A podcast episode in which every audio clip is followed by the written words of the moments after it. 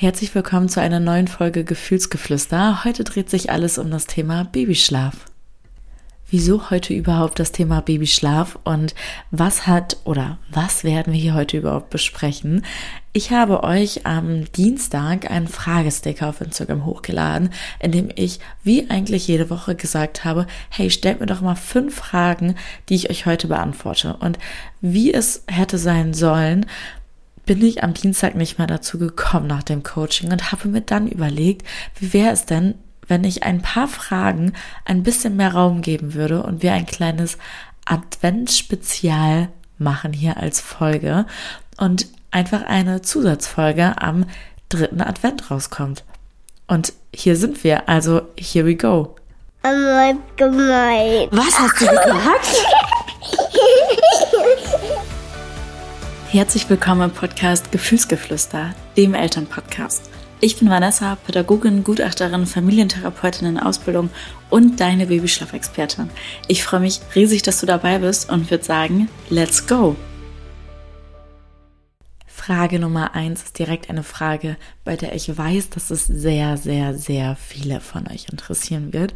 Und zwar dreht sie sich um Frühaufsteher. Die genaue Frage war, Team 4, 5 Uhr, was kann ich tun? Und da steigen wir mal mit ein. Ähm, Team 5 Uhr möchte ich einmal kurz erklären. Also, wieso stehen unsere Kinder um 5 Uhr auf? Was können mögliche Gründe sein? Und was könnt ihr dagegen tun?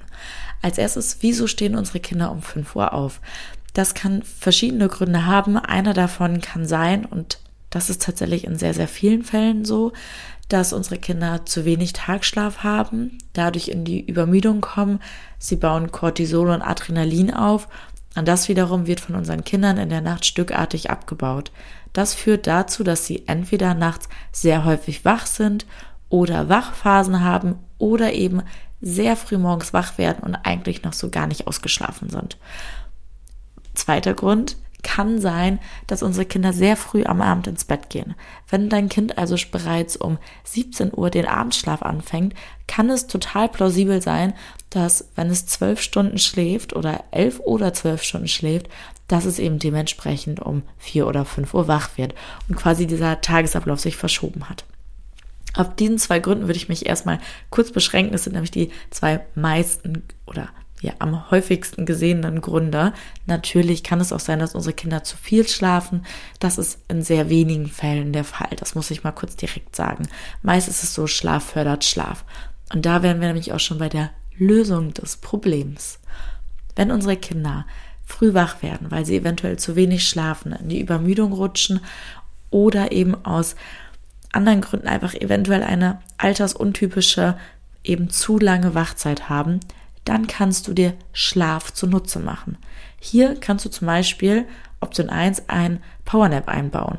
Wenn dein Kind also müde wird und du sagst, oh, es ist jetzt 17 Uhr, wir gehen eigentlich so um 19 Uhr ins Bett, das ist schon ein bisschen spät für einen Schlaf, dann machst du es in dieser Situation nicht so, dass du sagst, oh, ich ziehe jetzt bis 19 Uhr, sondern du bietest zu dieser Zeit einen Schlaf an und kannst diesen frühzeitig beenden wichtig.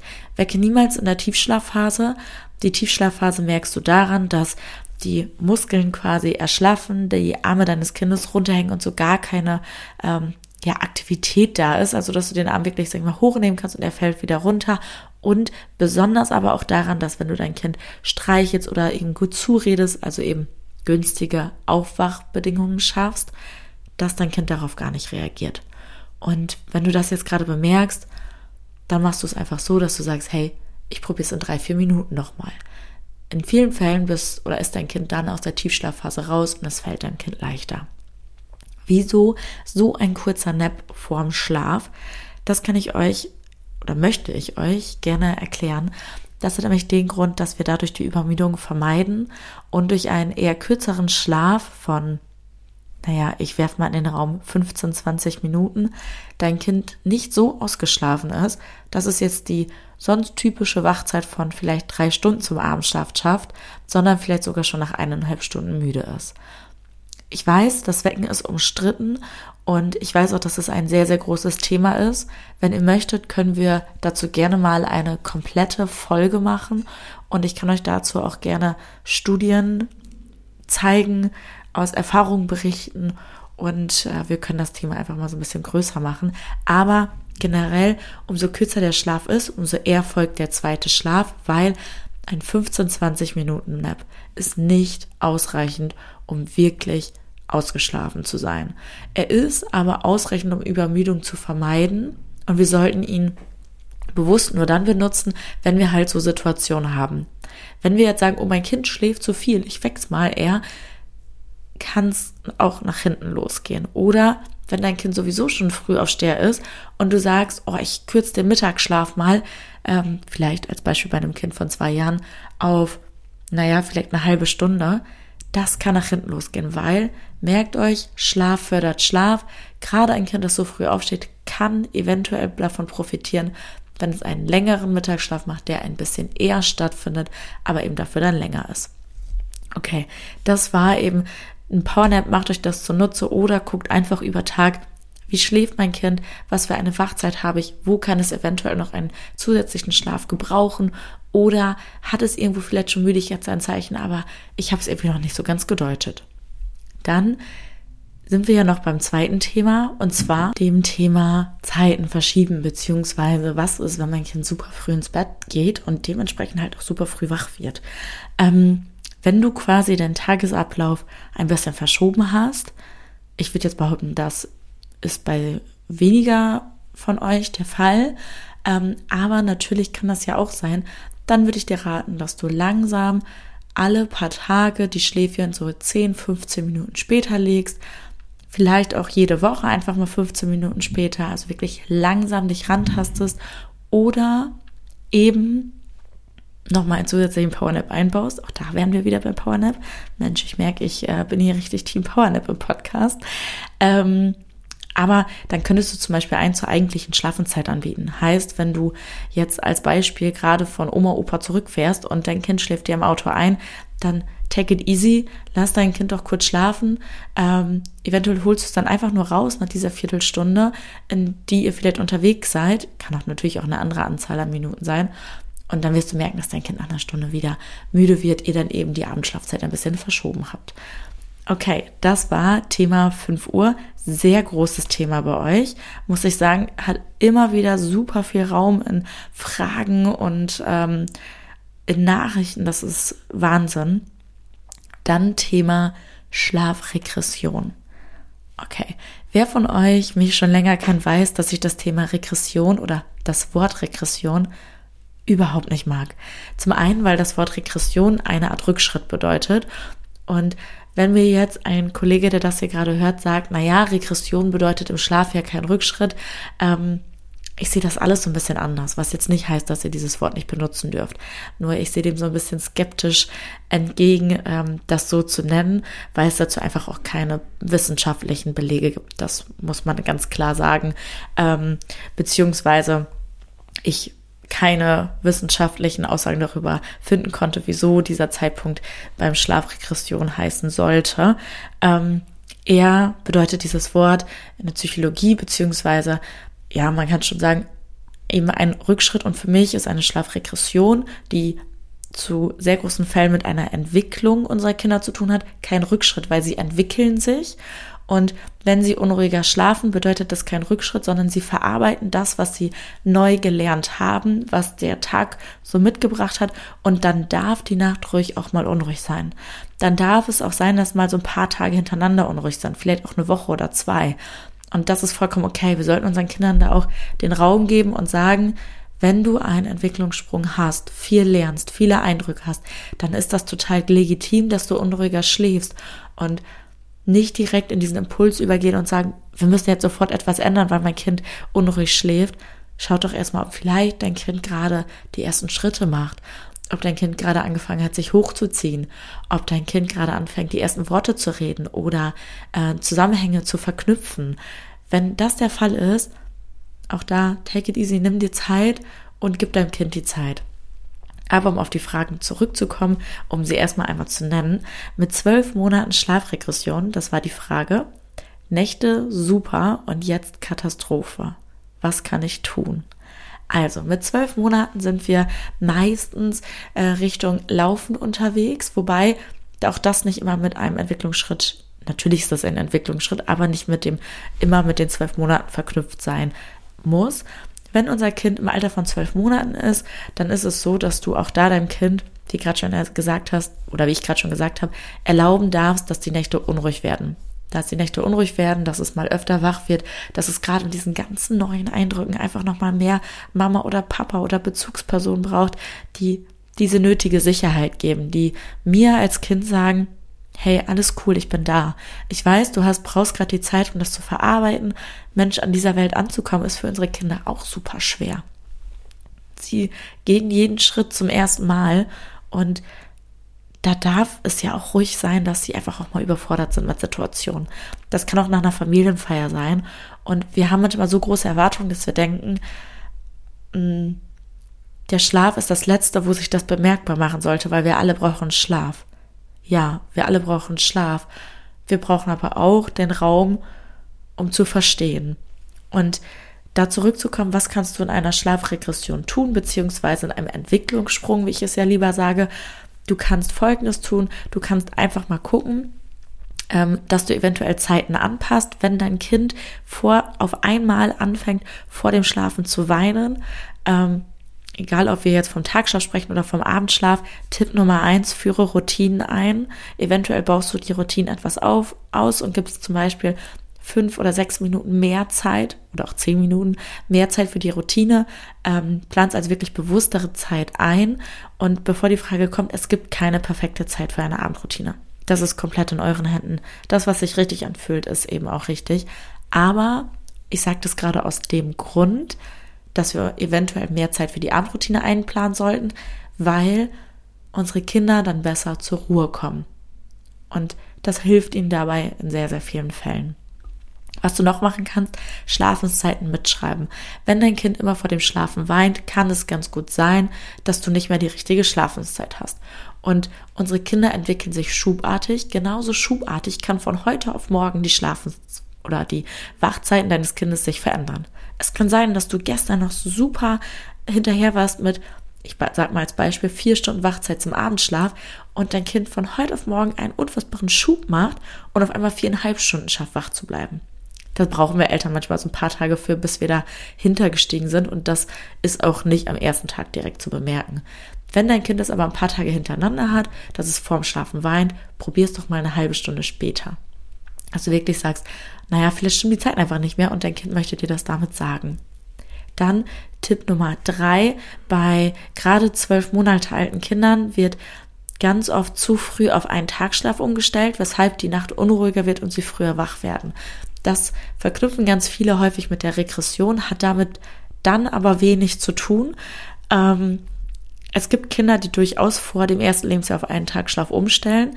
Wir können hier kein Kind in irgendeine Schublade stecken, aber es ist so der Durchschnitt der Kinder, der erst so zwischen dem 15. und 18. Lebensmonat umstellt. Und wenn du auf einen Tagschlaf umgestellt hast und dann merkst, dass die Nächte unruhiger werden oder dass dein Kind ähm, eben Wachphasen hat oder dann auf einmal früh wach wird, das sollte dann so eine kleine Alarmglocke sein, die dir zeigen sollte, hey, vielleicht brauche ich dir irgendwo noch so ein kurzes zweites Schläfchen, egal ob es morgens ist oder eben nachmittags. Dass dein Kind da einfach altersgerecht eine bisschen längere Wachzeit hat, als es schafft, dementsprechend eben die Müdigkeit aufbaut und sich die dann in der Nacht bemerkbar macht.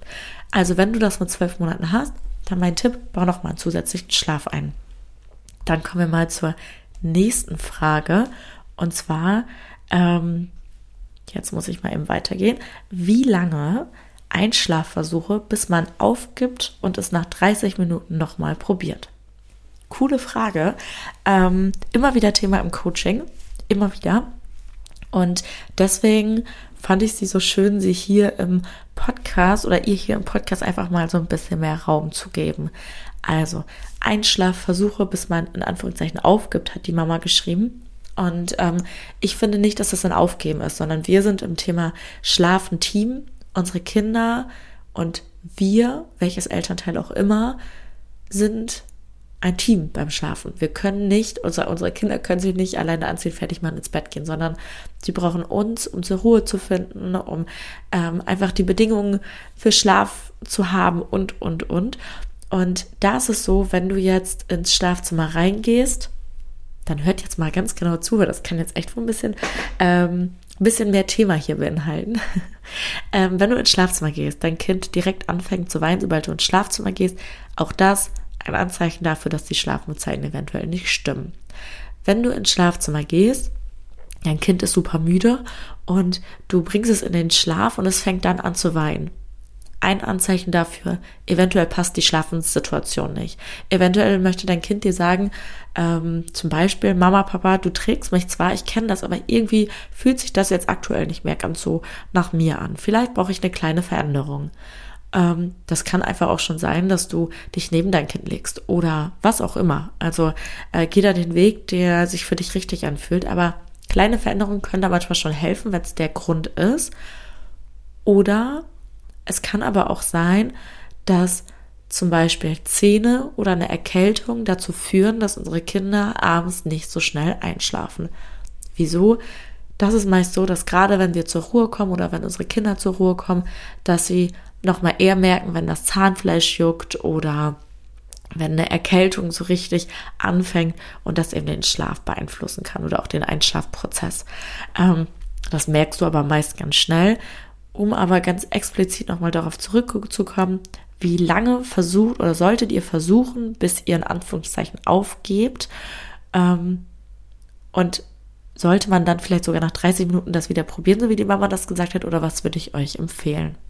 Also, ihr versucht eure Kinder, wenn ihr versucht, eure Kinder ins Bett zu bringen und ihr merkt, sie sind richtig müde ähm, und es fällt ihnen schwer, dann würde ich ihnen aber auch die Zeit geben zum Einschlafen, die sie eben brauchen, weil wenn unsere Kinder zu müde sind, dann war das oder ist das nicht ihr Päckchen, was sie zu tragen haben, sondern irgendwie waren wir ja dabei und haben den Schlaf zu spät angeboten. Also sollten wir da noch einfach so fair sein und sagen, hey, du darfst dir die Zeit nehmen.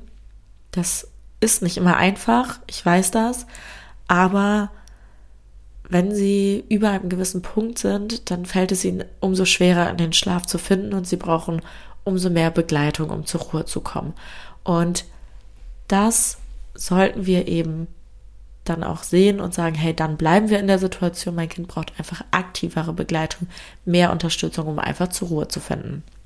Ist es aber so, dass ähm, du das ausschließen kannst, dass du das Gefühl hast beim Zubettbringen, dass dein Kind topfit ist, also es ist wirklich hellwach, du probierst es zum Schlafen zu bringen und es möchte einfach nicht, dann kannst du gerne nach 20, 30 Minuten einfach sagen, oder einfach auch, ich bin ja meist kein Fan von so Stigmatisierung, dieses nach 20, 30 Minuten gehst du raus, sondern wenn du merkst, hat gerade gar keinen Sinn, ähm, gehst du raus und probierst es mal so eine halbe Stunde oder vielleicht auch 20 Minuten später dass du dich da einfach auch an die Zeiten rantastest. Und auch hier einer meiner allergrößten Tipps, schreibt euch die Schlafenszeiten für ein paar Tage auf.